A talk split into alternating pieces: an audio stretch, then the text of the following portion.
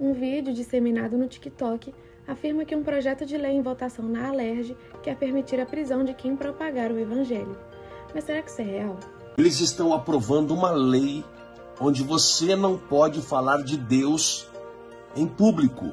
Na verdade, o projeto de lei 4257 de 2018 prevê cursos de reciclagem e instrução sobre a temática para aqueles servidores e agentes públicos que forem condenados por intolerância religiosa.